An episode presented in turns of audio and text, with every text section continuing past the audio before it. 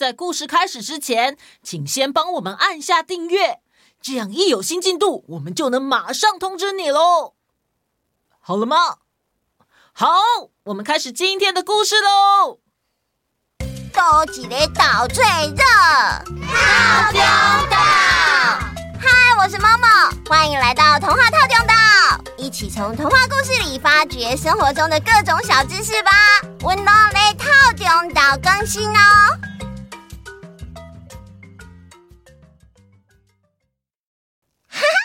我跟你们说哦，前几天我去参加我同学雅雅的生日会，好好玩呢。而且啊，雅雅的妈妈还有拿雅雅在妈妈肚子里的超音波照片给我们看，我觉得好特别哦。我妈妈也给我看过她怀我的时候大肚子的照片，她的肚子好圆好大，像是抱着一颗篮球哎。真没想到，我小时候居然可以缩在里面十个月，我感觉自己憋得好辛苦哦。你在妈妈肚子里的时候是很小的，妈妈的肚子里甚至还有空间可以让你伸展手脚哦。怀孕是真的非常辛苦，放一个小 baby 在肚子里，不但很重。还可能会压迫到胃啊、其他内脏等等的，导致不舒服。所以妈妈在这段期间啊，也有可能会水肿、便秘，甚至啊，容易腰酸背痛呢。哦，小易，你在肚子里一定常常听你妈妈，害你妈妈都睡不着觉。没有，我才没有嘞。所以，Momo、小易，你们真的要好好听妈妈的话，在家里也要多帮妈妈的忙哦。好。哎，说到这个，让我想到了一个故事，是关于一对很希望有一个孩子的夫妻。你们准备好要听故事了吗？准备好了。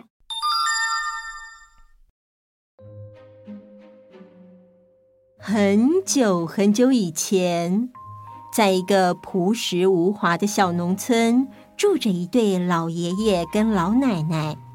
因为他们没有儿子，也没有女儿，所以十分盼望能有一个孩子。因此呢，他们都会到神社向神明祈求。伟大的神明啊，我们夫妻俩一直都过着简朴的生活，向来没什么要求。我们夫妻俩从年轻就一路扶持打拼到现在。才发觉我们年纪都老了，却没有孩子，常常因为没有孩子而感到寂寞。求神明慈悲，赐给我们一个孩子吧。呃，就算是还没有指头那么大的孩子也没关系。每天每天，老夫妇都会来神社虔诚地向神明祈求。就在某一天。他们像往常那样来到神社时，听到了神案上传来了“哇哇”婴儿的哭声。老夫妇上前一看，看见了一个像小指头一般大小的婴儿，正在不停地哭着。哎呀，这里怎么会有这么小的孩子呢？老伴。这是神明赐给我们的孩子，原来是这样啊！谢谢神明，谢谢神明。哎，你看这孩子这么小，不如给他取名叫他一寸，怎么样？好啊，而且这孩子是向神明求来的，啊，就叫他一寸法师吧。老夫妇就这样决定了孩子的名字。这孩子虽然很小只，但总归是得来不易的孩子，所以老爷爷跟老奶奶加倍呵护、细心照顾。可是啊，一寸法师不管怎么吃，身高就是没有办法长高。邻居的小朋友看一寸法师这么矮小就常常找机会捉弄他欺负他。老是叫他小不点。哎小不点你那么小会不会被青蛙当成食物吃掉啊？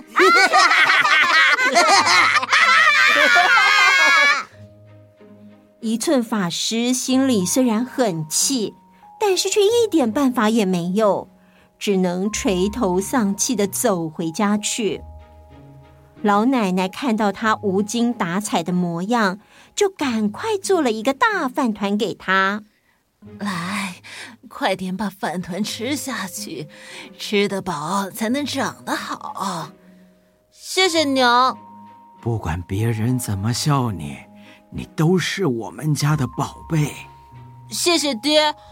将来我一定要成为有用的大人物。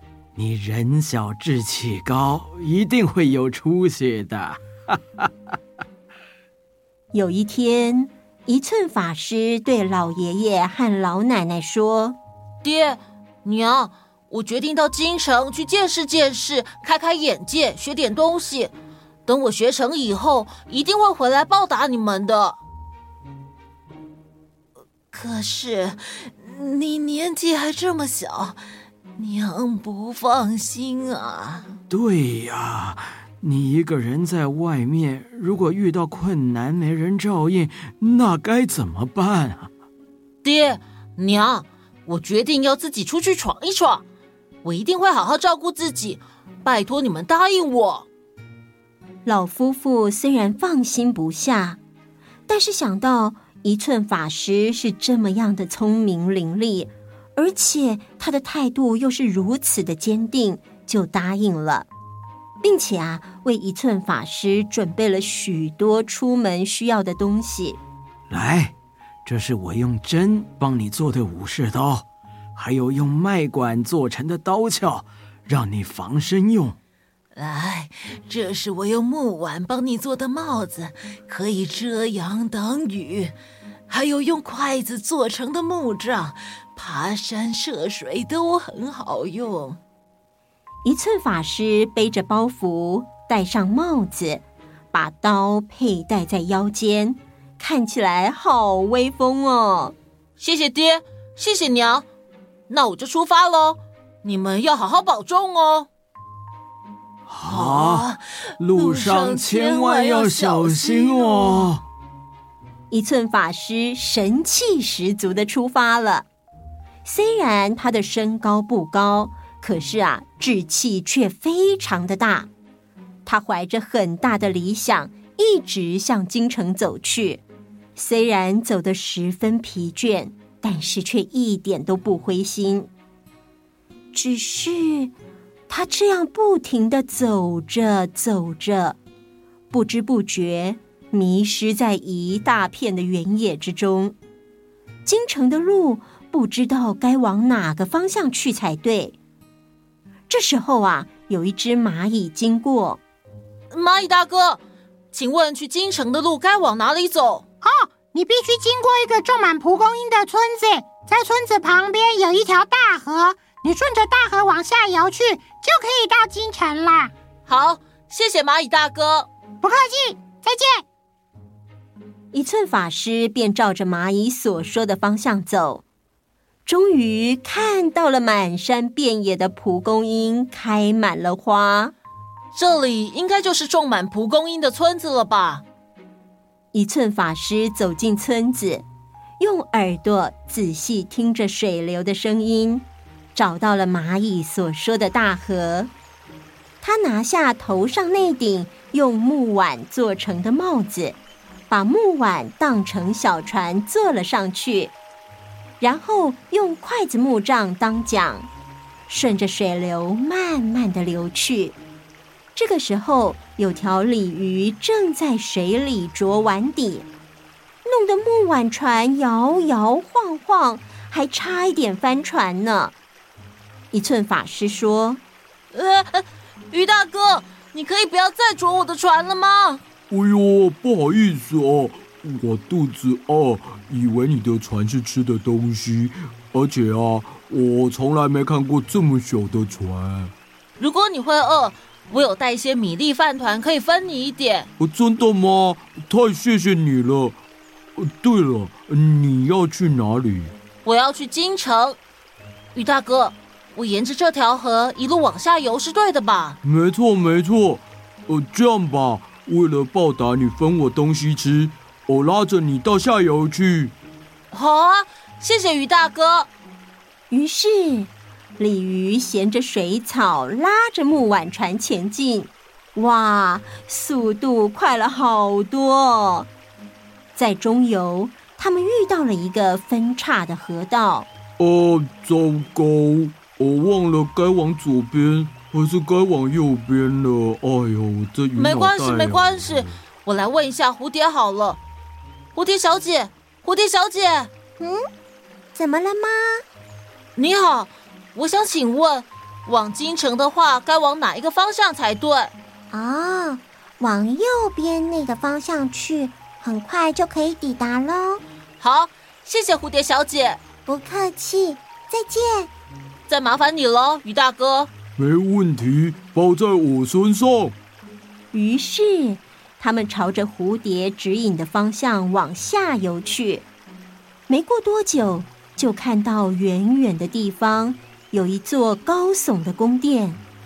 一寸法师兴奋的大叫：“哦，那一定就是京城了！”没错，我认得那座宫殿，京城就在前面了。嗯，皇天不负苦心人，一寸法师终于到达了京城。他跟鲤鱼先生道别了之后，再把木碗带回头上，顺着桥墩爬上桥去，站在桥上。看着向往已久的京城，现在终于在他的眼前了。哇，好神奇哦！一寸法师真的是麻雀虽小，五脏俱全。嗯，什么意思啊？麻雀内脏怎么了吗？